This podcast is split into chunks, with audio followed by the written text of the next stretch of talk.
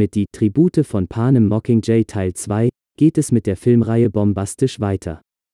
Katniss Everdeen, der Spotttölpel, macht sich mit ihren Verbündeten und den mutigen Rebellen des 13. Distrikts auf zum letzten Gefecht. Präsident Snows Tage sind angezählt. Doch wird es Katniss wirklich schaffen, ihn zu töten? Ich verrate euch nur eins, es gibt ein unerwartetes Ende. Es ist nicht leicht, ein Franchise zu beenden.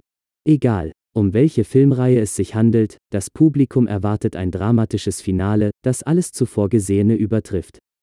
Eine schwere Bürde für jeden Regisseur und sein Autorenteam. Vielleicht wurde es ihnen im Fall von Mockingjay Teil 2 leichter gemacht, da die Romanvorlage die Geschichte ganz von selbst zu Ende führt. Man muss sie nur sorgfältig adaptieren. Falls dann noch Gemecker auftritt, wird es einfach an den Autor der Bücher weitergereicht. Was in diesem Fall allerdings etwas hinterfragt werden kann, ist die ausgelutschte Idee, einen Film in zwei Teile zu splitten.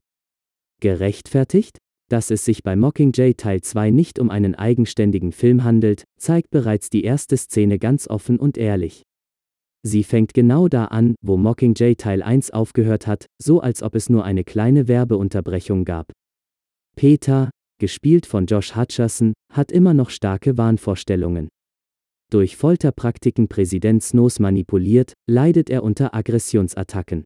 Sein rasender Zorn richtet sich vor allem gegen Katniss, gespielt von Jennifer Lawrence, die er am liebsten erwürgen würde. Aber es gibt Wichtigeres. Die aufrührerische Allianz der 13. Distrikte steht vor den Toren der Hauptstadt, dem Kapitol. Der Sieg über Snows Schreckensregime liegt in der Luft. Doch der Vormarsch in den Stadtkern gerät ins Stocken, denn die komplette Innenstadt ist mit sogenannten Kapseln verminnt. Snows Spielemacher haben Sprengsätze, Fallen und abscheuliche Teufeleien entworfen, um auf grausam intelligente Weise die Rebellen zu vernichten. Um es in den Worten Finnick Oders zu sagen, willkommen zu den 76. Hungerspielen. Für Katniss ist all das natürlich kein Grund klein beizugeben. Zum Glück, denn nach einer enttäuschend verheulten Hauptdarstellerin im ersten Teil des Panem-Finales ist die wahre Katniss endlich zurück. Selbstbewusst, selbstlos und selbstbestimmt flattert der mutige Spotttölpel ins Kriegsgebiet der Hauptstadt. Unterstützung findet Katniss bei altbekannten Mitstreitern wie Finnick Oder, gespielt von Sam Claflin, oder Peter. Katniss Mission, Präsident Snow, gespielt von Donald Sutherland, ausfindig zu machen und ihm höchstpersönlich einen Pfeil durch das kalte Herz zu jagen. Auch die Hungerspiele finden ihren Weg zurück auf die Kinoleinwand.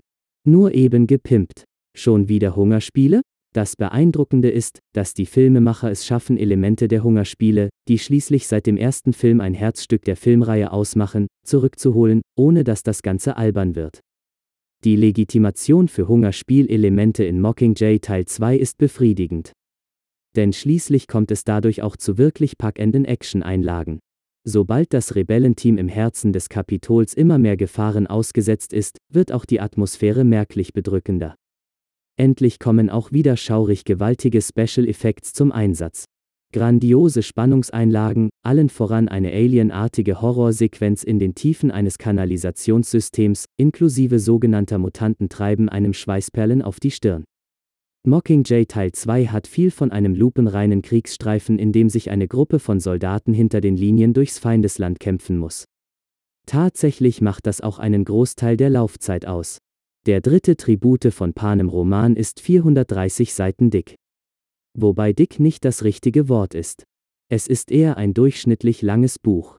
Nichts, das unbedingt einen Zweiteiler als artgerechte Verfilmung verlangt. Während der erste Teil insgesamt gut, aber doch etwas langatmig war, setzt Mockingjay 2 diese Tradition fort. Denn das Erzähltempo ist wirklich langsam, ja fast schon behutsam, nicht unbedingt das, was man von einem actiongeladenen Finale erwartet. Die komplette erste halbe bis dreiviertel Stunde wird nämlich vor allem geredet. Überraschend ist, dass trotzdem keine Langeweile aufkommt. Im Gegenteil, das ruhige Erzähltempo verstärkt die beklemmende Atmosphäre um einiges. Dennoch gibt es Stellen, die sich wie Streckmittel anfühlen. Als wolle man das Drehbuch lediglich zu epischer Länge aufpusten. Die Handlung kommt dabei so schnell voran, wie jemand, der in klebrigem Pech festsitzend jedes Bein mühsam nacheinander anheben muss.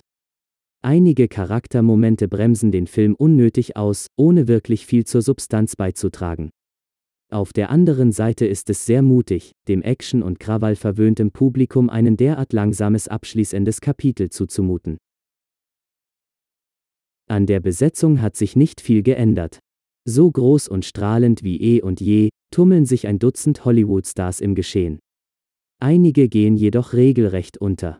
Woody Harrelson und Elizabeth Banks, als die Sidekicks Heimich und Effie, haben nur wenig Drehbuchseiten um zu brillieren.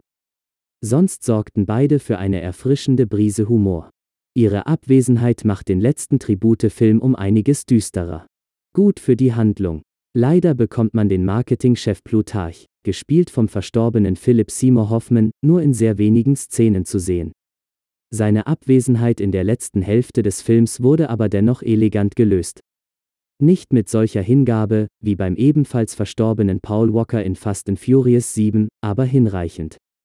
Stattdessen bekommen Charaktere mehr Bühnenpräsenz, die zuvor meist nur irgendwo mitgelaufen sind.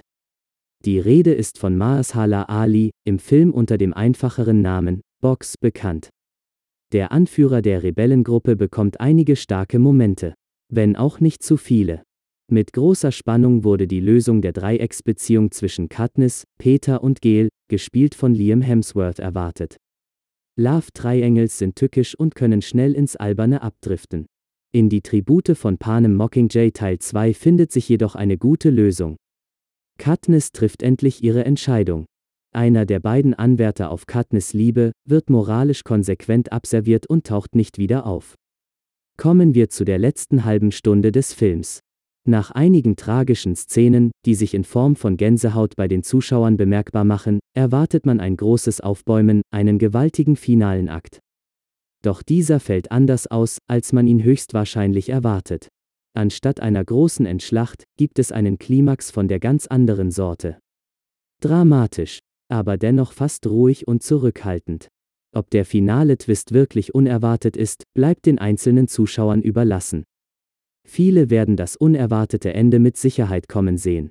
Es folgt ein ausführlicher Epilog, der schon in Sachen Länge schon fast Ausmaße wie in Herr der Ringe die Rückkehr des Königs annimmt. Insgesamt wären fünf Minuten weniger vielleicht mehr gewesen, trotzdem bekommt jeder Charakter sein würdiges Ende. Die Tribute von Panem ist kein simpler Science-Fiction-Streifen. Schon von der ersten Szene der Reihe an versteht sich die Romanverfilmung als dystopische Parabel. Gesellschaftskritik und ethisch-moralische Fragen stehen im Mittelpunkt des Panem-Universums. Auch Mockingjay Teil 2 bleibt diesem Sujet treu. In Snows System lassen sich an vielen Stellen Vergleiche zum Totalitarismus real existierender Staaten ziehen. Aber auch auf Seiten der Rebellen, besonders bei genauerer Betrachtung von Rebellenpräsidentin Coin, lassen sich historische Vorbilder finden. Man kann sich denken, was Coins Plan für ein Nachkriegspanem ist, eine Art sozialistische Diktatur.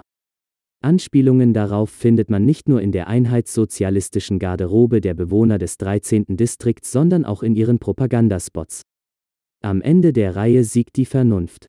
Katniss, die bisher vor allem emotionalen Motiven folgte, kann diese ausblenden und entscheidet sich letztendlich für das, was am besten für Panem ist. Sie ist eine wahre Heldin. Ein Vorbild. Die Tribute von Panem ist ein Manifest der Zivilcourage.